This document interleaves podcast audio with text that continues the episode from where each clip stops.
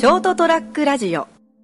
12月12日エピソード226成田屋デリリウムお届けするのは私成田と。なんか唐突に始まりましたけど三池です。はい。いや取っとこうと思って。話が。あの今さおっしゃってたやつ。って言われても困ると思うんですけど、なんだろうあの会社でですね。まあそのじゃあ会社がどれだけちゃんとしてるかは別として、ただそのほら多分こういうふうにしてください、えー、と今回これこういうふうに決まりました。でこのルールでやってください、まあ、それが正しいかどうかは別として何らかの意図があって目的背景があって。だからこういうふうにしてくださいっていうのをあのできない人もいればたまにやらない人がいるじゃないですか。はいはい。はい多分その納得できないからやらないっていう部分もあると思うんですけどなんか半笑いでやらない人がいるでしょ。って会社は言ってるけどよこんな何の意味があるんだよ。いやさっき目的背景聞いたよねと思うんだけど俺はでとりあえずやればいいじゃないですかって思うんですよそのその内容がね納得できるものであれば納得できなければ上司なり、もしくはその担当部署なりに今回これこれこういうことになりましたけどえっと矛盾してませんかとかね。例えばおかしくないですかって。その、えっと整合性があのないですよ。これはこういう目的背景でやるやれって言われてますけどだったら前回のこれがあってこうなってこうなってでえっ、と目的はこれって言ってましたけどこの目的はこれこの今回の会社の決定で達成できるんですかっていうような異議申し立ては分かるじゃなくて「俺はやんないよ」みたいな人がいるじゃないですか、あれ何なんでずっと思ってるよやれやって。いややるかやらんかでやらんならやらんでいいからじゃあどうしたらいいかをお前言えやって。って思うんですよ。だって利益を出すために会社が決めることじゃないですか。でも会社の利益を出すためのその決定が現場のレベルでおかしいと思ったんなら異議申し立てをしなさいよ。って僕は思うんですけど。まあ、あのいろんな考え方があるとは思うんですけども一つはその異議申し立てをする時間ももったいないと、はい。例えばそのこの現場の人間としてですね、うん。会社からまあこうしてなさいよっていう通達がありましたと、はい。でそれをまあやる前から、うん。ある程度その現場に慣れた人間って嗅覚的なところでですね、はい。そのはい。はい。これやっても無駄じゃねえのっていうのがやっうん。ぱ思うところがあるんですよね、はい。これやってこれやっても成果は出ないよ。うん。効率も上がらないよっていうこと、だったらもうしねえってなるんですよね。その代わりその前のシステムにはちゃんと従いますよと、なるほど、うん、今こっちの方がどう考えてもこっちの方が効率がいいと思えるからこっち側でをやり方でやっていきますなるほど、と、うん。そういうことかそれに対して異議申し立てをする時間ももったいないと。特に、まあなるほ、うちの会社の場合は。だから会社のシステムとして、うん。あの異議申し立てをしてもすあの割に合わないえからボイコットするってことね、はい。サボタージュするってことね。えでそのじゃあその結果的にその仕事そのものをサボるわけじゃなくてうん。今までのやり方の方がはるかに効率がいいと考えるのいうで、やりをのとあさなるほど。今のやり方今までの旧来の新しいルールじゃなくて、ええ。その前にあったルールの方でやった方が効率も上がる、うん。あのそのあの会社に貢献できるっていうのが根底にあるんですね、だから例えばその今は最初だからつまずいてても最終的にそのこっちの方が効率がいいというふうに考えに至ればですね納得できれば。乗り換え乗り換えるんだけれども、それまでは。最終的に、うん。考えてもどう考えても効率が悪いんじゃねこれって。うん。でもそこでこうヘラヘラ笑いじゃないけど、ん。考えたやつおかしいんじゃねえのみたいな感じになっちゃうんですよね。なるほどね、えそういうことか、ええ。え明らかに僕らがその要求めてるのは、うん。その働き方であったりその業務の効率化っていうのは、うん。即断即決であこっちの方がいいと、うん。あこれはいいわって思えるような提案が欲しいわけですよね。現場レベルとしては。なんだろうねその現場レベルでのそあのあでもそれはまあすごくわかる。あのこのうんお二人はですね、はい。その発表なり何なりがあるじゃないですか。こういうふうにシステムをこういうふうに変えます。こういうふうにしてください,、はいはいはい。はい。そんなことする時間無駄だぜみたいな感じになるんですよね、まあまあ。極端に言えば、まあ組織がね、ええ。大きくなるとねいろいろねそのわずか10分か15分かもしれんけどその時間をこっちにくれた方が一個でも物を売ってやるぜみたいなこううん。現場レベルの、まああのまあ教授もあるよね、うんそういうことになるんですよね。俺たちはプライド持ってうん。この仕事をしてる。でこのやり方でやっていってる。でそれを変えろというにはそれなりの根拠を示してであの俺たちにあのモチベーションを与えなさいよっていう。じゃなそそれをせずにうるせえなごちゃごちゃ全然これこう変わったんだからこうやれよっていうようなあのアプローチの仕方をされるとはあってなるんですってことはですよね、あのあれですよね、あの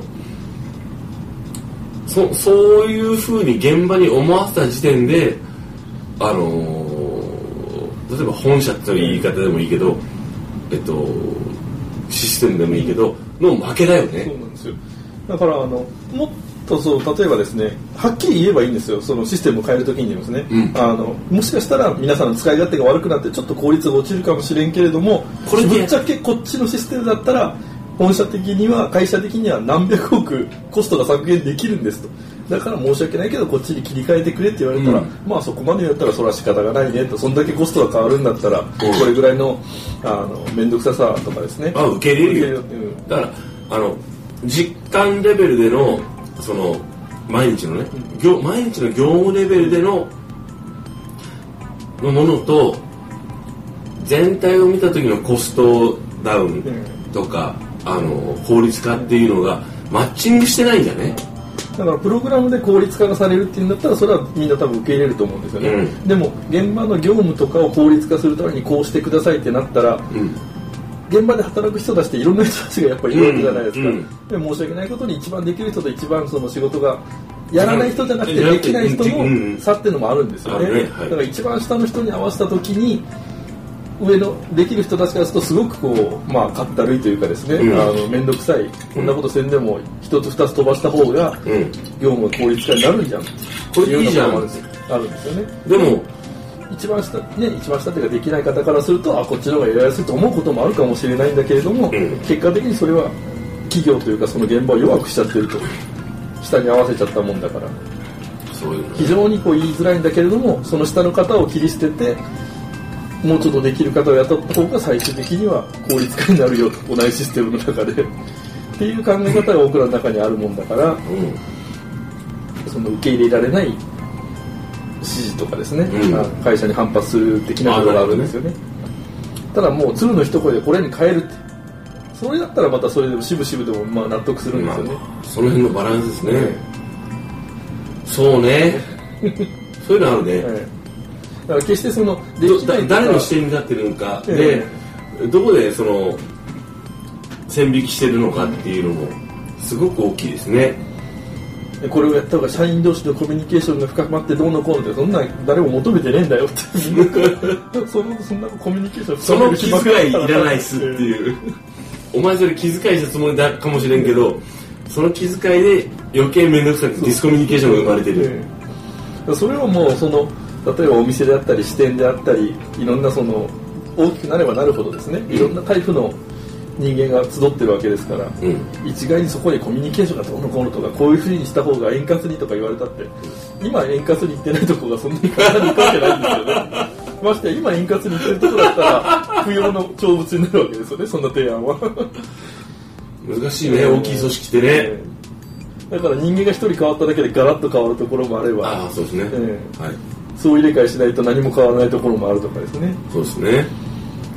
でもさ、あの、目的はさ、あの、お金を儲けて、えみんみんなで頑張ってお全体でお金を儲けてで再分配してもらおうっていうのが会社会社組織じゃないですか,、うんだから本来はもあのものすごくあのシンプルなんだけどね、だからまあ現場レベルでこういう勉強をしとけば後々役に立つよということであればみんな嫌々ながらもうん。あのそういうことが分かればですね、う書類の提出であったりうん。考えることを止めないとは思うんですよね、うん。で結果的にその業務に追われて優先順位が下がってしまって後回しになることはあっても最終的にはまあ提出したりとかうん。するんですよね。で 例えばいろんなことでなんでこんなことせないけんのかと思うこともあるんだけども疑問が浮かううだからあの今のところですよ。多分そういう業務指示とかあのいろんな改善があった時に指示があった時にあのこういうふうにしてくださいってあの変更があった時にあの成功体験じゃなくて逆のあの不不具合が生まれた方の体験の方が多いってことまあ、それもありますしあとはあの誰かが起こした不具合のために仕事がどんどん増えていってるんですよね。まあそうですね。大体あの誰かがやらかして、えでそれを再発防止のためにみんながあの面倒くさくなるっていうパターンがずーっと続いてるんだよね。えそのなんていういわゆるじゃあその逆あるんかってのいつも。ないんですよ。ね それが。誰かがこうやってうまくいったからこうやってこういうふうにしたら楽になったっえていうのを現場レベルで言うとあんまない。えうん。それはもう地域性とかいろんなことがあってそこの、ね、都府県でうまくいったけれどもうちではいかなかったとかいろいろパターンがありますからね。そう。でそういうのを見るとやっぱ多分思うのは多分そこにあるのはお前現場知っとるんかっていう思いが出てきちゃうでしょ、でもそこに現だってお金生み出してるのも苦労してるのも現場なんだよね、ちゃんと今私が今日汗をかいて苦労してバリ雑言を浴びたりくそーと思って頑張ったものをちゃんと見てますか？っていう気分は生まれるよね。現場が仕事がしやすいようなそれは何もあの無制限にあの人を投入しろとかですね金を投入しろっていうんじゃなくて、ん。現場が少しでも楽になるような新しいうん考え方を提案してくれればみんな乗ると思うんですよね、うん。あこれをやったら確かにこっちの方がいいわとかですね、うん。新しい発見が生まれるようなそういうことを提案してくれればその結果として生まれた時間で違う新しい仕事ができるわけですよね、うん。そうならないと最初からその時間を作り出すために無理やりシステムを改善するまあ本人たちは改善と思ってるんでしょうけども、システムをいじるようなやり方はみんな反発をしますよね。現場の人間は、うん、だって表示があるじゃん、なんか気持ちは。俺たちは例えばその利益を生み出したい。儲けたい。で役に立ちたい。でそして収入を上げたい。金もらいたいって思うじゃん。だってそれだよ。それじゃんね働くのね。それじゃんね働くの。だって金稼ぐために仕事行ってるんだもんね。そのために寄与してくれよ。システム大きなものを改善するのに邪魔すんなよっていうのかな、まあ本音としてありますよね。うん、俺たちはこうやって汗をかいて働くのはいとわないよ。だけど邪魔すんな。手伝え。っていうところです、対局から見てこうしたらいいと思ってやってませんか、でそれ邪魔になってますよ結局現場で働く、まあ、社員の顔と能力ぐらいは知ってるかもしれんけれども、うん。もうそれよりもう一段下のうん。パートさんだったりアルバイトさん、うん入れ替わりの人たちのいろんな人たちが見れてない働いてくれてるおかげで現場って成り立ってるもんね、その人たちのことを、うん。ね、あの確率的に見て、えーこの方がうまくいくなんて言われてもそれは無理だぜって、あのー給与にしてもそうだけどあのねこれだけ一生懸命やって日々普段やってこの給給与でやってくれてる人たちに対して失礼だろ。これだけプライドを持って働いてくれてる人がいるんだからこの人たちにはこれぐらいの給与を上げたいっていう倫理書を書くとするじゃないですか。その時に返ってくるのがその原資はどこから出るんですかって言われる、その原資は十分稼いでるやろって。まあ俺らが働いて稼いでるわけですからね、うん。まあ、もちろんその本社だとかあの大元が悪いとかいうことじゃなくて分かります。ねだだけどあのじゃなくてえっ、と10年働いてくれてる人にもうこれぐらいの給与払えないのって。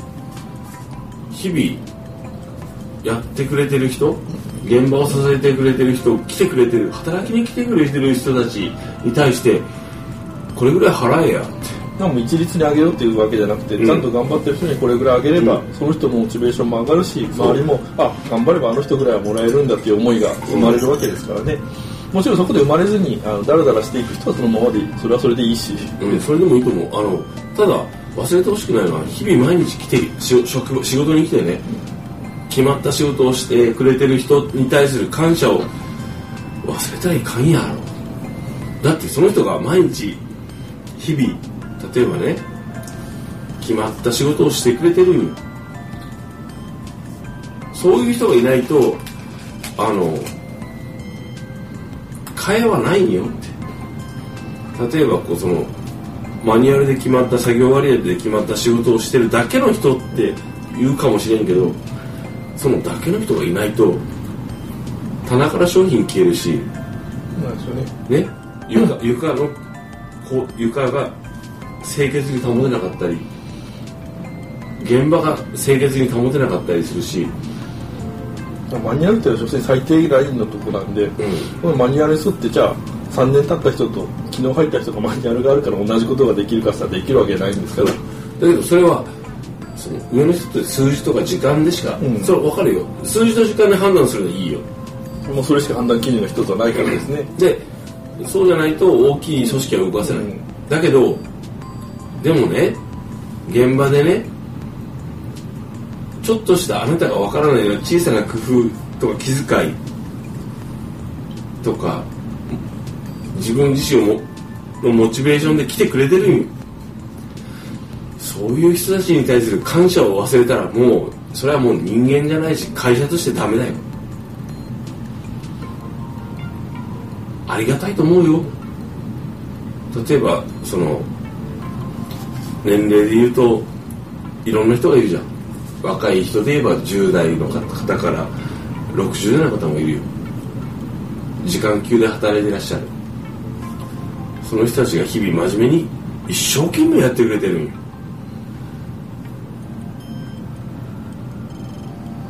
業者さんとかもそうよね。いろんな人たちが仕事してくれてるんよ。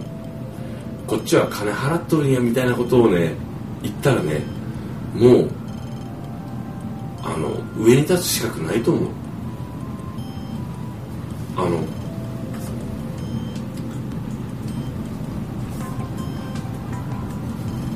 あいつらサボるからなとかいうようなことって変にすれ変にす変に変なすれ方しちゃダメなんだよ。あのあれは間違っ悲しいなと思うんだよね。そういう人をたまに見かけるから。でも本当に俺たちも毎日現場で仕事するじゃないですか。一つ一つ一つ一つ。でパートタイムの人もアルバイトの人もやってくれてるじゃん。ああいう人たちがいなかったら回らないんだよね。でそれをなんかこうすそのじさ数数字には現れるよ。でもだからやってない頑張ってないサボってる舐められてるみたいな感じで言われると腹立つもんね。いやいやいやいや。ってこの人がこうやって気を回してね。ちょっと声かけしてるだけで現場が回ってるんだだっていうのを知らないのははず恥してほしい。すごい感謝するもんだって俺。あのそういった人たちがいるおかげで本当に回ってるなと思うんだよね。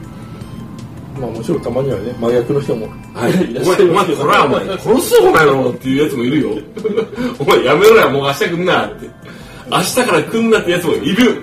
けど、まあ大多数の人はみんな真面目にやってるしですねでもほとんどの人は本当にやってくれてるんよ。で、ああいう人たちに本当にもう最大限の僕はあの、お金を払いたいんですよ。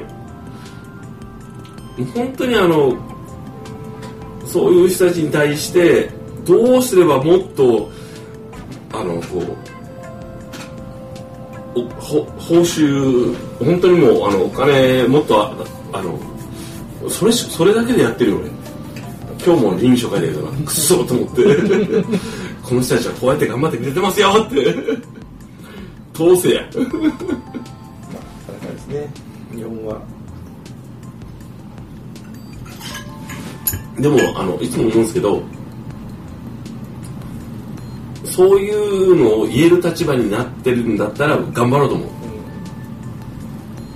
一生懸命現場で日々頑張っている列車の給料をなるべく上げよう。なるべく上げようと思って。どうやって上げられよう。って工夫してするのには面倒くさいと思わないようにしようと思ってます。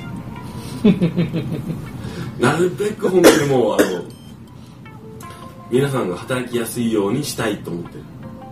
だって本当にねあの現場の人の気遣いってすごいんよ。まあそうですね。所詮僕らがなんだかんだ威張ったところで一人しかいませんからね。そう。であの人たちが本当にやってくれないともう回らないよ。それに感謝しないってないだろうと思う。あのちょっとしたことって本当に大事であれあのあれそういうのを迂闊にするっていうのはありえないと思う。だから本当に俺が今日はあの提出した臨機書早く通してあの人の時給を本当に20円でも上げてあげて。さあそこで運命の選択となる返答が返ってきました。はい。じゃあその分お前の給料下げていいって